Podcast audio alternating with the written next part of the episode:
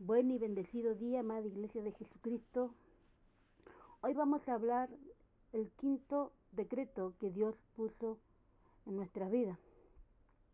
La palabra de Dios se encuentra en Jueces 24:15, que dice, y si mal os parece servir a Jehová, escoged hoy a quien sirváis, si a los dioses quienes sirvieron vuestro Padre, o cuanto estuvieron al otro lado del río, o a los dioses de los amorreos en cuya tierra habitáis.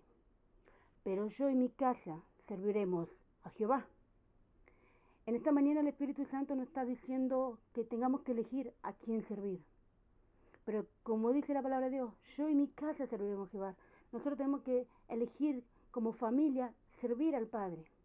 Que no haya otro Dios y que no haya otro ídolo. No solo que pongamos a los ídolos de, imágenes, sino también muchas veces nosotros idolatramos a otras personas.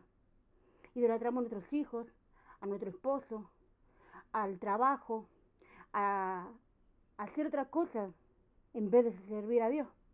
Cuando la palabra de Dios también te dice primero, en tu corazón tiene que estar primero Dios para servirle.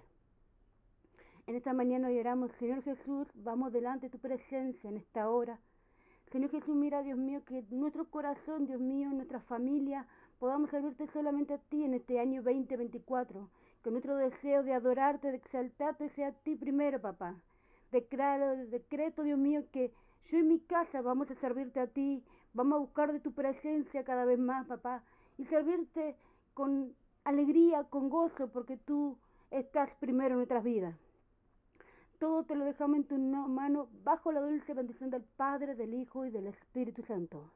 Dios le bendiga, amada iglesia, y hasta luego.